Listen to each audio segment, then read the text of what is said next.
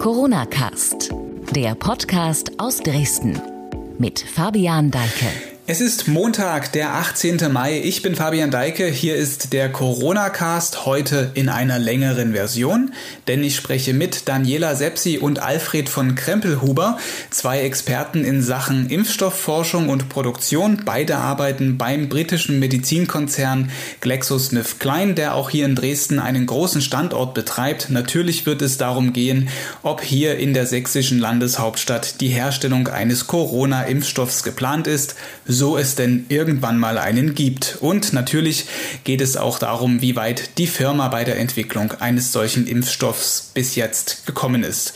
Zuvor aber, wie immer, aktuelle Meldungen. Die Bilder des Wochenendes kamen sicher auch aus Dresden. Dort hat sich Sachsens Ministerpräsident auf einer Demonstration von Gegnern der Corona-Maßnahmen gezeigt. Dies und mehr jetzt gleich im News Update. Das Corona News Update von sächsische.de. Zu Beginn die Zahlen. Von Sonntag zu Montag sind von Sachsens Gesundheitsämtern lediglich acht neue Infektionen gemeldet worden. Insgesamt haben sich seit Beginn der Corona-Pandemie damit 5130 Menschen im Freistaat angesteckt. Die Zahl der Toten steigt um einen auf nun 196. Geschätzt etwa 4510 positiv getestete Personen sind wieder genesen. Sachsens Ministerpräsident bei Corona-Demo. Michael Kretschmer hat am Samstag im Großen Garten in Dresden bei einer Demonstration das Gespräch mit Gegnern der Corona-Auflagen gesucht. Der Besuch sei spontan erfolgt und deshalb nicht vorher angekündigt worden, hieß es am Wochenende. Kretschmer wurde teilweise dicht umlagert und musste sich zahlreichen kritischen Fragen stellen. Einige Teilnehmer zollten ihm für den Auftritt Respekt, andere wiederum beschimpften ihn. Kretschmer trug keine Nasen-Mund-Bedeckung. Die Folge ist nun eine Online-Anzeige bei der Polizei, weil das Nichttragen einen Verstoß gegen den Infektionsschutz darstelle. Inzwischen erklärte der Ministerpräsident, warum er sich gegen eine Maske entschied. Dem MDR sagte er am Montag, dass er versucht habe, den Mindestabstand einzuhalten und bewusst mit Menschen habe sprechen wollen, die explizit den Mundschutz ablehnten. Zudem sagte er, dass es in der aktuellen Situation für Politiker wichtig sei, sich Fragen der Bürger zu stellen, auch vor dem Hintergrund, dass zunehmend Extremisten versuchen würden, in der Diskussion um die Maßnahmen die Oberhand zu gewinnen. Neustart in Kitas und Grundschulen. Seit heute dürfen Kinder auch diese Einrichtungen wieder besuchen. Es gelten strenge Hygieneregeln. Zudem sollen Gruppen getrennt voneinander spielen, essen und lernen. Der Schulbesuch für die Klassen 1 bis 4 ist allerdings vorerst freiwillig. Die Schulbesuchspflicht für Grundschüler wurde nach einem Gerichtsentscheid ausgesetzt. Verbände und Gewerkschaften hatten die Kita- und Schulöffnung als zu früh kritisiert. Kultusminister Christian Piwarz hingegen verteidigte seinen Entschluss. Die vorherige Notbetreuung habe einen Großteil der Kinder ausgeschlossen. Wenn man das vor dem Recht der Kinder auf Bildung betrachte, sei das kein hinnehmbarer Zustand gewesen, so der Minister im Interview mit sächsische.de. Den Link zu diesem Gespräch finden Sie in der Beschreibung dieser Podcast-Folge. Jetzt im Corona-Cast Daniela Sepsi und Alfred von Krempelhuber. Sie sind Experten in Sachen Impfstoff und arbeiten bei GlaxoSmithKline, ein Medizinkonzern, der unter anderem in Dresden einen Standort hat. Hallo Frau Sepsi, hallo Herr Krempelhuber, schön, dass Sie für unseren Podcast Zeit haben. Hallo. Hallo Herr Deike. Unser Podcast wird ja über eine Videokonferenz aufgenommen, also komplett Corona-typisch. Deshalb die Frage, wo sind Sie beide gerade und wie geht es Ihnen?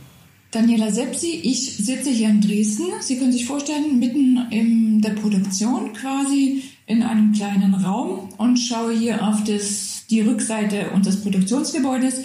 Es liegt an der Zirkelstraße, viele Dresdner werden es kennen. Und der Eingang ähm, ist sozusagen Zirkelstraße, Pünitzer Straße, egal wo Sie langfahren, Sie sehen unser Produktionsgebäude und ich bin guter Dinge, weil es läuft bei uns.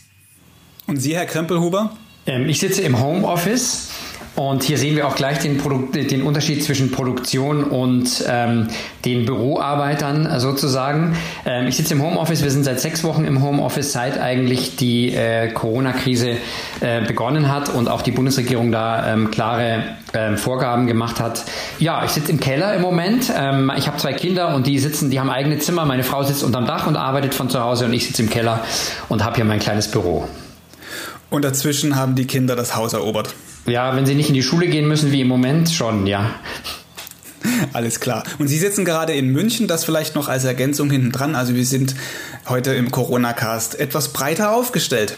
Kommen wir zu dem Thema Homeoffice vielleicht gleich, Herr Krempelhuber. Sie haben es angeführt, aber wie sieht das jetzt bei Ihnen in Dresden aus? Frau Sepsi, in der Produktion kann man ja nicht einfach sagen, wir machen jetzt alle zu Hause unseren Laborbetrieb. Wie ist das bei Ihnen am Standort denn jetzt abgelaufen? Also bei uns ist es so, dass äh, wir alle Kolleginnen und Kollegen ins sogenannte mobile Arbeiten geschickt haben, wo das geht. Also wir haben ja auch viele äh, Kollegen in der Qualitätssicherung, in, in sozusagen begleitenden Bereichen, wo viel mit Papier gearbeitet wird. Ähm, und so sind jetzt ungefähr bei uns ein Viertel der Leute im mobilen Arbeiten und drei Viertel der Leute sind in den Produktionsbereichen, in den Laboren, in den Technikbereichen. Und damit mit dieser Trennung auch, auch mit dieser ähm, Trennung der Menge an Leuten ist es uns möglich, hier am Standort auf der Zirkusstraße wirklich das Social Distancing einzuhalten, weil die Kollegen, die quasi von zu Hause aus arbeiten können, quasi Platz geschaffen haben, ne? damit wir dann auch Engstellen wie Lifte oder Kantine dadurch entlasten. Musste dabei Ihnen groß umgebaut werden im Werk oder ist das einfach nur Platz schaffen reicht? Also umbauen ist bei uns jetzt nie so schnell möglich, weil sobald wir irgendwas umbauen, ist das ein behördlicher Rattenschwanz, der hinten dran hängt. Also ähm, daher haben wir in den Gegebenheiten, wie sie sind, sozusagen Lösungen finden müssen. Und es ist auch so, dass in Bereichen, wo es einfach eng zugeht, wo sich nicht ändern lässt, also in verschiedenen Produktionsräumen oder Laborräumen, arbeiten die Kolleginnen und Kollegen mit Masken oder halt auch in der Produktion mit Haubensystemen. Herr von Krempelhuber, an anderen Standorten von GlaxoSmithKline wird es ja ähnlich dann gewesen sein. Können Sie so ein bisschen aus dem Nähkästchen plaudern, wie das dieser große Konzern jetzt ähm, bewältigt hat, diese, diese Herausforderungen?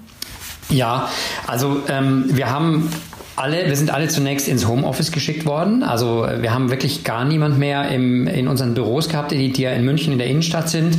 Und dort sind also, ähm, wir sind das ein Großraumbüro, also das muss man sich so vorstellen wie ein sehr großer, sehr große Fabriketage, wo eben ganz viele Schreibtische nebeneinander stehen.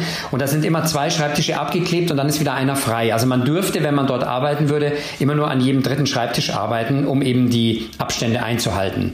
Daneben gibt es eben überall Spender für Desinfektionslösungen ähm, und die Wege sind auch mit Pfeilen ähm, beschriftet, sodass man immer in einer Einbahnstraße läuft und nicht aneinander vorbeiläuft.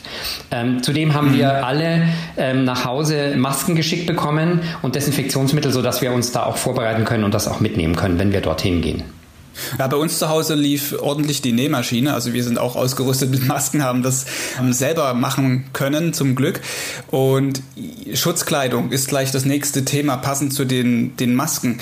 Da war es ja am Anfang der Pandemie so, dass überall in Deutschland, aber auch weltweit es ein Problem war, an ausreichend Schutzkleidung und Labormaterialien zu kommen, gerade für eben Forscher und für impfstoffforschende Firmen. Können Sie jetzt wieder ordentlich arbeiten? Ist da ausreichend Material da? Vielleicht eine Frage an Sie beide. In Dresden wird ja auch Impfstoff hergestellt. Wir sind ja hier im Produktionsstandort, also äh, auch in der Produktion brauchen wir extrem viel an Reinraumkleidung, Equipment generell. Und wir haben zu Beginn oder eigentlich schon bevor das im großen Maßstab in der Gesellschaft Thema war, ein lokales Krisenteam gegründet, als abzusehen war, dass hier äh, eine Welle auf uns zukommt. Und im Rahmen dieses Krisenteams, was sich generell um alle Themen kümmert, wie so eine Geschäftsleitung für den Krisenfall sozusagen.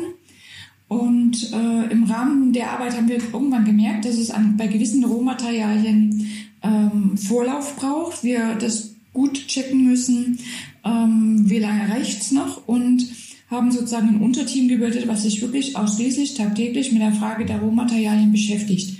Und bislang ist es uns Gott sei Dank äh, immer gelungen, äh, die äh, ursprünglichen Sachen sozusagen herbeizuschaffen, also die wir original verwenden oder Alternativen zu finden. Aber das ist wirklich eine extra Aufgabe, eine heidene Aufgabe sozusagen von verschiedenen Kollegen, weil bestimmte Dinge bei uns auch äh, genehmigungspflichtig sind. Ne? Also die, äh, wir können den Impfstoff nur verkaufen, wenn wir quasi salopp gesagt alle Vorschriften einhalten, wobei die Vorschriften so weit gehen, dass sogar vorgeschrieben ist, in welchem Raum man welches Desinfektionsmittel zum Beispiel verwenden kann.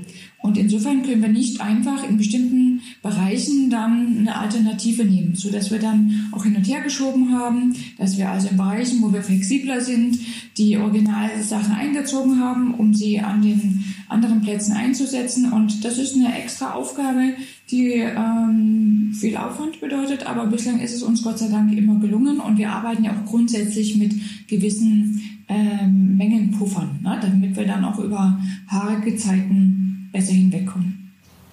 Und jetzt ist aber wieder alles da. Es ist nach wie vor so, dass es bei gewissen Dingen, ähm, zum Beispiel sogenannte Sampling Kits, also zum Beispiel, was man zum Testen braucht, ne, wir müssen nochmal zu Tests ziehen, äh, dass es da Schwierigkeiten gibt seitens der Lieferanten. Also das ist eine fortlaufende Geschichte und äh, es ändert sich manchmal auch wöchentlich, was da jetzt äh, Schwierigkeiten verursacht. Aber wie gesagt, toi toi toi, ich sehe gerade kein Holz hier, wo ich hinklopfen könnte, aber ähm, bislang ist es uns immer gelungen. Es gab daher, daher keine Produktionsunterbrechung. Die Suche nach dem Impfstoff, um gleich mal in dieses Thema jetzt einzusteigen, nach dem Corona-Impfstoff, ist ja die momentan so ziemlich mit am meisten diskutierte Frage. Mal unabhängig von Ihrer Arbeit jetzt bei GlaxoSmith, ähm, Herr von Krempelhuber, aus Ihrer Expertensicht, wie ist da der aktuelle Stand? Kann man so grob gesagt irgendwie mit, mit einem Zeithorizont rechnen, wann es soweit ist, dass es sowas gibt? Ja, es gibt wirklich weltweit sehr große Anstrengungen, einen, einen Impfstoff ähm, zu entwickeln. Ich glaube, es gab vor kurzem Nature, äh, in Nature, das ist ja eine be sehr bekannte oder die bekannteste äh, Wissenschaftszeitschrift ähm, weltweit, gab es äh, einen Artikel, wo eben, ich glaube, 100 15 Impfstoffprojekte gelistet waren weltweit. Also das ist eine ganze Menge und das werden täglich mehr. Ich glaube, mit so einem Artikel, der ist eine Woche nachdem er erschienen ist, dann schon wieder veraltet, weil schon wieder neue äh, Firmen dann sich dran machen, einen Impfstoff zu entwickeln. Ähm, ich glaube aber, es wird noch ein bisschen dauern. Also selbst wenn wir hier sehr schnell sind äh, oder sehr schnell sein müssen, ähm, kann es schon sein, dass wir mit den Entwicklungen, mit der Produktionsbeschleunigung, äh, die wir machen müssen für sowas oder erstmal die Erstellung natürlich, ähm, dann doch noch ein Jahr brauchen, bis diese Impfstoffe da sind. Ich habe gestern in der Zeitung gelesen, Donald Trump hat ja gesagt, bis Ende des Jahres gibt es in den USA 300 Millionen Impfstoffdosen. Da wäre ich mal skeptisch, weil das schon sehr, sehr schnell sein müsste und ich nicht weiß, ähm, ob selbst in einem Land wie den USA, wo solche Sachen oft doch schneller gehen, ähm, ob das ein realistischer Zeithorizont ist. Sie hatten es gerade eben angesprochen, es gibt auch Kooperationen zwischen Medizinfirmen. Bringt mich zu der Frage, normalerweise sind ja auch Medizinfirmen Hersteller von äh, Medikamenten eher Konkurrenten auch, oder? Ähm, jetzt in dieser aktuellen Krise, in dieser, ähm, gegen, im Kampf gegen diese Lungenkrankheit Covid-19, ähm, arbeiten aber auch Firmen zusammen, zum Beispiel Ihre Firma mit dem französischen Pharmaunternehmen Sanofi. Wie kam es dazu und was genau ist jetzt die Aufgabe von GlaxoSmithKline in diesem Zusammenhang? Vielleicht auch Sie, Herr Krempelhuber. Also generell, ich glaube, es geht im Moment keinem Hersteller darum, mit dieser Sache groß Geld zu verdienen. Es geht jetzt darum, wirklich was zu finden und die Welt von diesem äh, mit einem Impfstoff ähm, äh, zu versehen, damit einfach diese Krise, die ja äh, massiven Einfluss hat auf die Wirtschaft, auf das öffentliche Leben, auf die öffentliche, auf die Freiheit des Einzelnen, dass man da ähm, also einen Impfstoff hat, um das Ganze in den Griff zu kriegen. Deshalb gibt es eben sehr viele Allianzen. Allianzen deswegen, weil ähm, es eben oft so ist, dass verschiedene Firmen ähm, verschiedene Dinge haben, die sie besonders gut können oder wo sie besonders weit fortgeschritten sind. Und deswegen tut man sich dann zusammen um die Kräfte zu bündeln und um wirklich möglichst schnell, möglichst äh, stabil, äh, möglichst große Mengen an Impfstoff dann irgendwann zu bekommen. Wie laufen solche Entwicklungen normalerweise ab? Also wenn jetzt nicht Corona wäre, es um ein ganz anderes Virus gehen würde, wie würde das dann in so einem Fall ablaufen?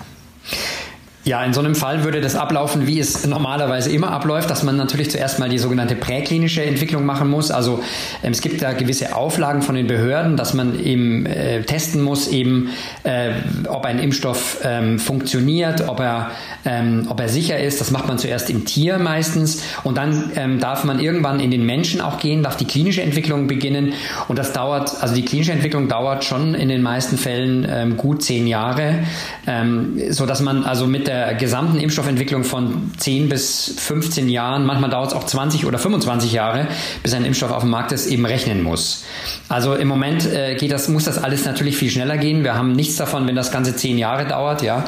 Ähm, das ist klar. Und auch die Behörden spielen da natürlich mit und machen dann ähm, eine, eine beschleunigte Zulassung. Also man kann zum Beispiel die, die Daten, die man sammelt, dann immer wieder einreichen und nicht einmal als Paket am Schluss, sondern praktisch ongoing oder, oder äh, auf dem Weg, in dem, auf dem man sie sammelt, kann man sie abgeben. Und dann sind die Behörden eben, wenn man die letzten Daten abgibt, schon mit den anderen durch und können relativ schnell reagieren und eine Zulassung dann eben aussprechen. Also es ist sozusagen ein Zusammenspiel aus Behörden, dann einzelne Medizin, Pharmaunternehmen, die zusammenarbeiten und das zusammen, diese ganze Kooperation führt dann zu einer Zeitersparnis. Genau, so kann man es sagen. Wie gesagt, also die Anforderungen ähm, an einen Impfstoff normalerweise sind so, dass man ähm, die Sicherheit vor allem und auch die Wirksamkeit eben so breit abprüfen muss, ähm, dass man manchmal 60, 70, 80.000 Probanden einschließen muss in Phase 3. Phase 3 ist ja die klinische Phase, wo man ähm, dann eben die final die Wirksamkeit und die Sicherheit in einer großen Population, in einer breiten Population möglichst ähm, ähm, das abbildet, was in der normalen Bevölkerung eben so stattfindet. Ähm, und es ist eben so, dass man hier das nicht kann. Also wenn Sie 80.000 Leute ähm, einschließen wollen, das dauert eine gewisse Zeit, das braucht irre Vorlauf, das braucht eine gute Logistik und das kriegt man hier nicht hin. Hier macht man das mit kleineren Mengen. Übrigens auch, kann Frau Sepsi vielleicht noch was dazu sagen, wie bei der normalen Grippeimpfstoffproduktion, da wird ja auch im Februar, wenn die Weltgesundheitsorganisation die Stämme ausgibt, die für die nächste Saison wichtig sind, dass man dann bis August eben hinkriegt, einen Grippeimpfstoff zu produzieren. Und da werden auch unterwegs schon Studien gemacht. Und das kann man vielleicht eher vergleichen, ähm, dass dann da eben ein abgekürztes Verfahren ähm, unternommen wird. Ähm, aber da kann die Frau Sepsi noch vielleicht viel mehr dazu sagen. Da wollen wir auf jeden Fall noch dazu kommen, weil Dresden ja, was das Thema Grippeimpfstoff, der Standort in Dresden, äh, ein wichtiger ist, würde ich gleich noch drauf eingehen. Bleiben wir erstmal noch kurz ein bisschen bei äh, Corona. Es wird ja derzeit auch oft diskutiert, ob beispielsweise solche Challenge-Studien, also der frühzeitige Test an Freiwilligen, den Prozess beschleunigen könnte. Ist das angedacht, beziehungsweise wo liegen vielleicht nochmal das herauszuarbeiten, die Vor- und Nachteile dieser Herangehensweise? Hm. Also Sie sprechen von den von diesen Studien, die sogenannten äh, humanen Challenge-Studien, wo man praktisch ähm, einen Teil impft, einen anderen, also mit dem mit dem Impfstoff impft, einen anderen Teil mit einem Placebo, mit einem Scheinmedikament und die Leute dann infiziert, um zu gucken, ähm, dass man eben möglichst schnell dann Erfahrungen bekommt, ob der Impfstoff dann auch geschützt hat. Genau. Ähm, die, dieses Prinzip kennt man schon sehr lange. 1796 hat Edward Jenner das zum ersten Mal angewendet an einem Kind, ähm, hat hat also mit Kuhpocken ähm, das Kind infiziert und hat dann hinterher mit den humanen Pocken nochmal äh, das Kind infiziert und hat gesehen, dass das Kind überlebt hat und nicht krank geworden ist. Also das ähm, ist aber, muss man sagen, 1796 waren die ethischen Voraussetzungen auch noch ganz andere, als es heute sind.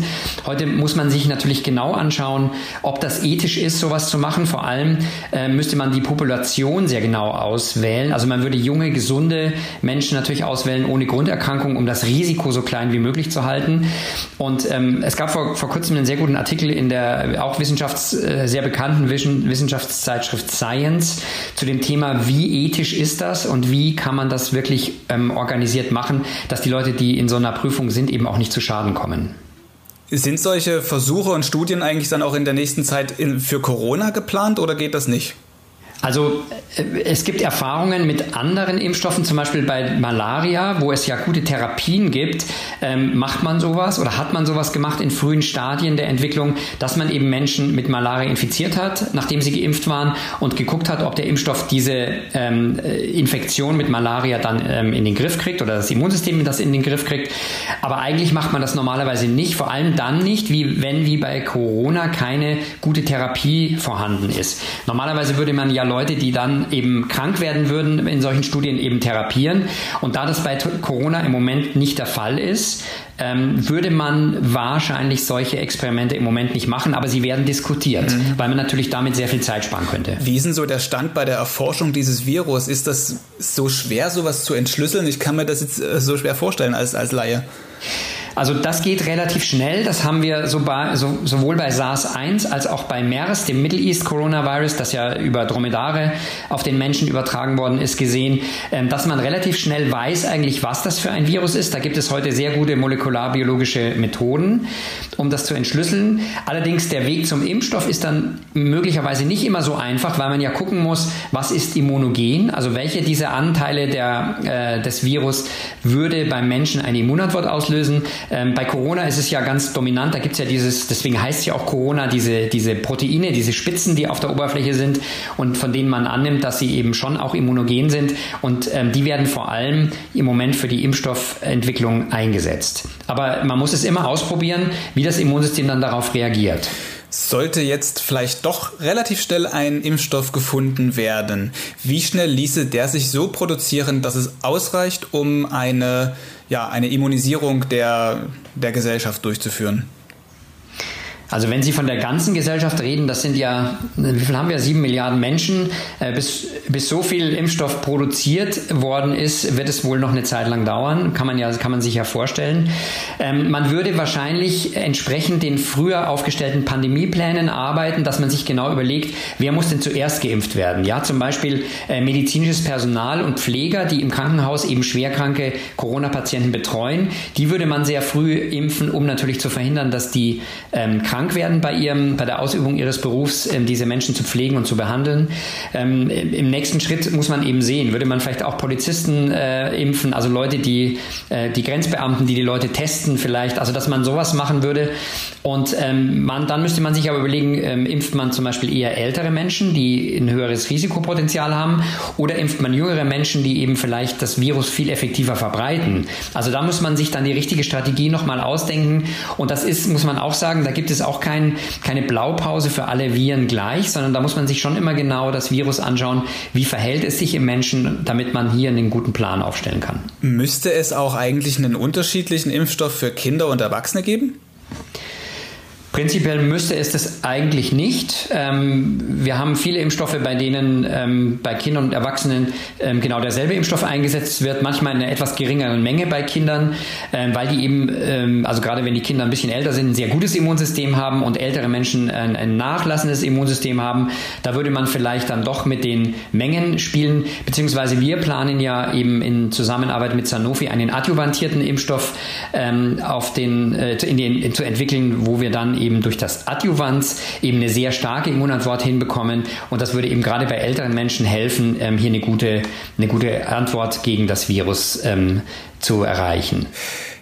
Herr von Kreppelhuber, können Sie mal kurz noch den Begriff Adjuvans erklären? Ja, ein Adjuvans ist ein sogenannter Hilfsstoff, ähm, bei Impfstoffen, der ähm, dazu führt, dass die Impfantwort früher bereitgestellt wird, dass sie stärker ausfällt und dass sie auch länger andauert. Ähm, das läuft in meisten Fällen so, dass eben dieser Wirkverstärker es schafft, das Immunsystem eben so stark äh, anzulocken und so stark zu stimulieren, dass eben dann eine bessere Immunantwort da ist.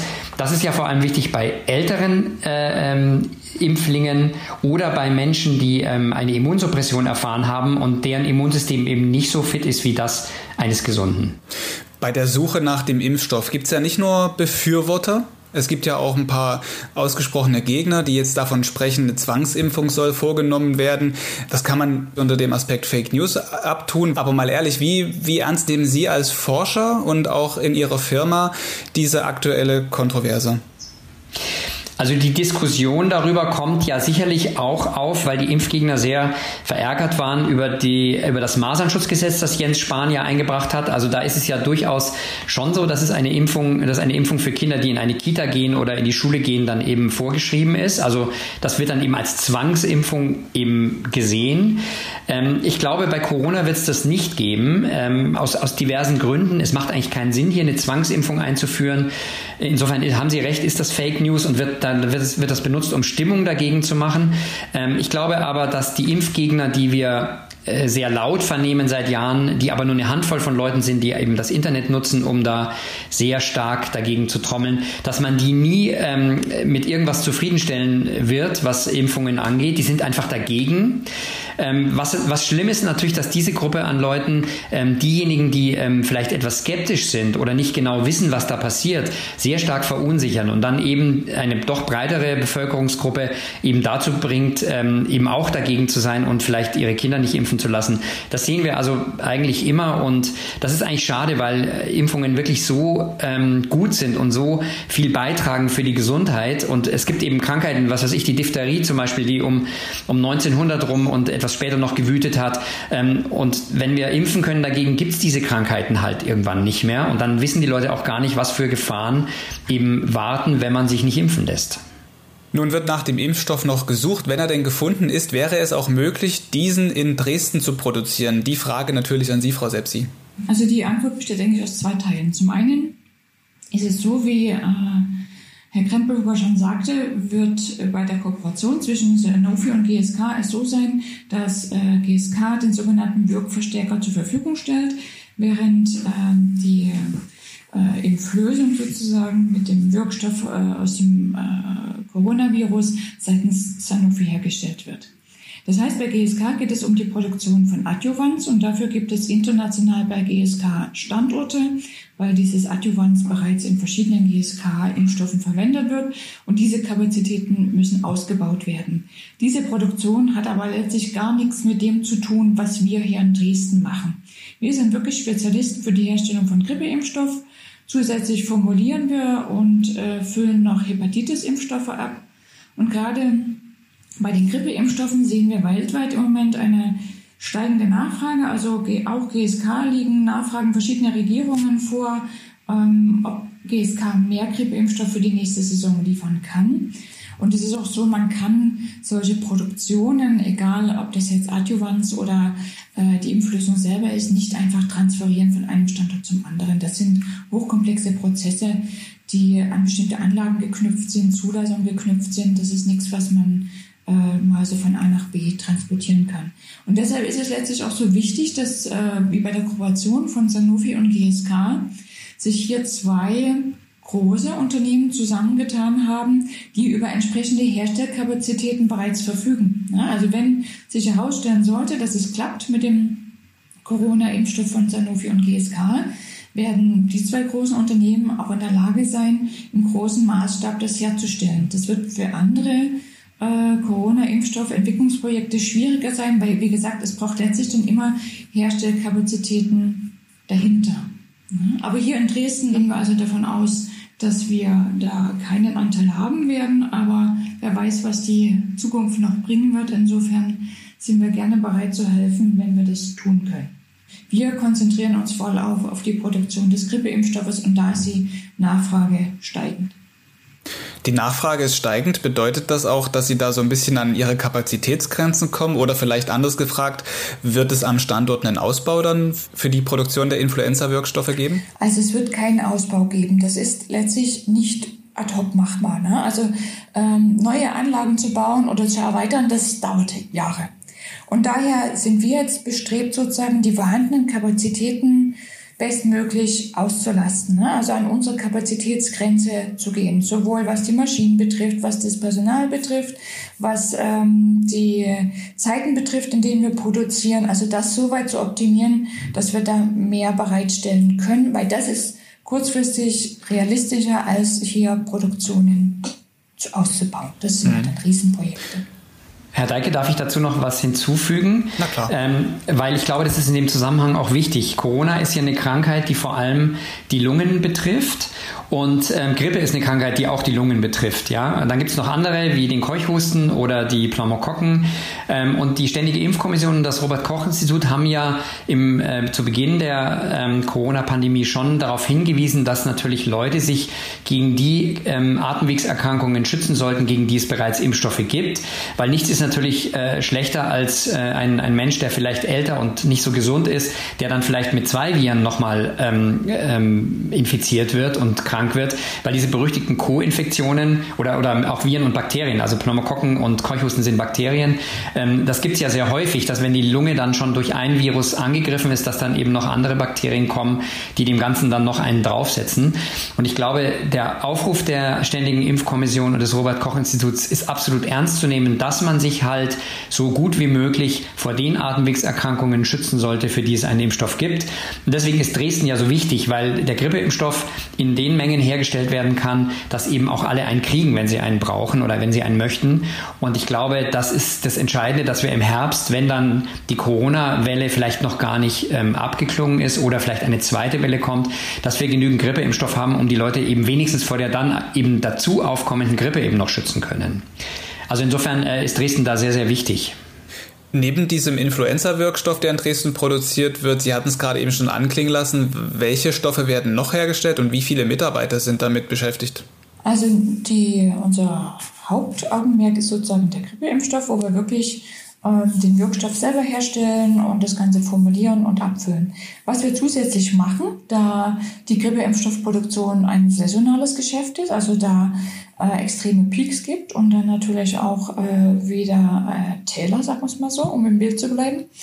Und wir aber auf der anderen Seite unsere Mitarbeiter natürlich über das ganze Jahr beschäftigen wollen, ähm, brauchen wir sozusagen zum Ausbalancieren einen zweiten Impfstoff, der nicht saisonal ist. Und das ist bei uns also der Hepatitis-Impfstoff, den wir sozusagen als fertigen, äh, also die Wirklösungen sozusagen aus dem GSK-Netzwerk bekommen, also in dem Fall aus Belgien. Und wir formulieren den Impfstoff, das heißt, äh, salopp gesprochen, umgangssprachlich, wir mischen den zusammen, stellen also den fertigen Impfstoff her aus den Einzelkomponenten und äh, füllen den dann noch ab. Und damit können wir in der Summe 750 GSK-Mitarbeiter hier äh, am Standort auf der Zuckerstraße beschäftigen, wobei wir äh, nach wie vor auf Leiharbeitnehmer angewiesen sind. Es gibt auch Dienstleister bei uns im großen Maßstab, sodass summa summarum, wenn wir sozusagen eine Feier organisieren, eine Betriebsfeier, was wir regelmäßig machen, hoffentlich auch jetzt irgendwann mal wieder, äh, dann plane ich, in dem Fall das ist auch eine Aufgabe von mir, plane ich immer für 1000 Leute. Ne? Also 1000 Menschen sind bei uns in unterschiedlichen Konstellationen beschäftigt. Auf jeden Fall 750 davon sind direkt angestellt bei GSK.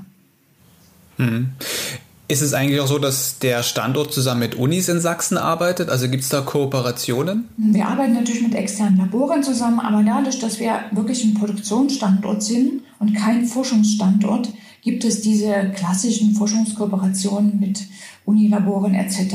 nicht. Und generell so bei GlaxoSmith? Ich kann vielleicht noch hinzufügen, äh, dass wir in München, ähm, ich arbeite im Bereich wissenschaftliche Kommunikation, ähm, doch mit, ähm, mit sächsischen Hochschulen äh, arbeiten. Also gerade in Dresden und in Leipzig gibt es ja sehr gute Forschung und da machen wir schon äh, Kooperationen insofern, dass wir Informationen austauschen, dass wir zum Teil auch die klinische Entwicklung an solchen Universitäten machen. Also ich weiß, dass in Leipzig zum Beispiel einiges gemacht wird. Ich rede jetzt nicht vom Corona-Impfstoff, sondern von generellen Entwicklungen, dass wir da also also stehende Kooperationen haben, die immer wieder genutzt werden, ähm, wo aber jetzt nicht jeder ähm, Firmenanteil, wie zum Beispiel Dresden jetzt äh, kooperiert, sondern wo wir in München eigentlich kooperieren, um da eben ähm, neue Impfstoffe zu entwickeln oder eben auch die Expertise der Leute an solchen Universitäten in der Forschung dann ähm, auszutauschen. Und das ist ähm, eigentlich aber natürlich nicht nur auf Sachsen beschränkt, sondern das läuft deutschlandweit bzw. auch weltweit. Ja, klar. Also es ist eher so, dass ähm, Dresden ist halt ein klassischer, klarer Produktionsstandort und die Kooperationen mit Universitäten, das läuft dann über die Zentrale in München. Ja. Genau. Okay, dann haben wir das ja auch noch abschließend geklärt. Ich hätte noch eine Frage ganz zum Schluss an Sie beide. Vielleicht Sie als erstes, Frau Sepp, Sie haben es in Ihrer beruflichen Laufbahn schon mal etwas Vergleichbares wie aktuell erlebt und was denken Sie, was kann man aus der ganzen Corona-Krise für die Zukunft lernen? Also wir als Dresdner Standort, also diese Art der Krise nicht, aber äh, wir als Dresdner Standort waren ja zur, ähm, zur Zeit der Grippepandemie auch sehr stark gefordert. Da äh, haben wir letztlich wirklich den pandemischen Grippeimpfstoff hier hergestellt. Na, also da waren wir inso, äh, insofern äh, stark betroffen, dass wir auch da eine Extraproduktion äh, in großem Maßstab eingeschoben haben. Die jetzige Situation ist insofern ähnlich, dass wir zwar jetzt keinen pandemischen Impfstoff herstellen, aber ein Mehr an Grippeimpfstoffen von uns ähm, gewünscht wird. Und ähm, auf der anderen Seite haben wir da also schon eine gewisse Übung mit diesen flexiblen ähm, Anpassungen sozusagen, wobei man ja bedenken muss, dass wir mit biologischem Ausgangsmaterial arbeiten. Also geht ja schon damit los, dass man Unmengen an Bruteiern braucht, um eine Produktion zu gewährleisten. Und wenn man sie hochfährt, äh, braucht man sozusagen auch genug Hühnchen, die äh, in den das findet natürlich nicht bei uns statt, hier am Standort, aber die äh, in den äh, Pharmaeibetrieben sozusagen überhaupt die Bruteier ähm, bereitstellen. Aber was wir selber als Standort merken, was für uns neu ist, ist diese, äh, das große Ausmaß des mobilen Arbeitens.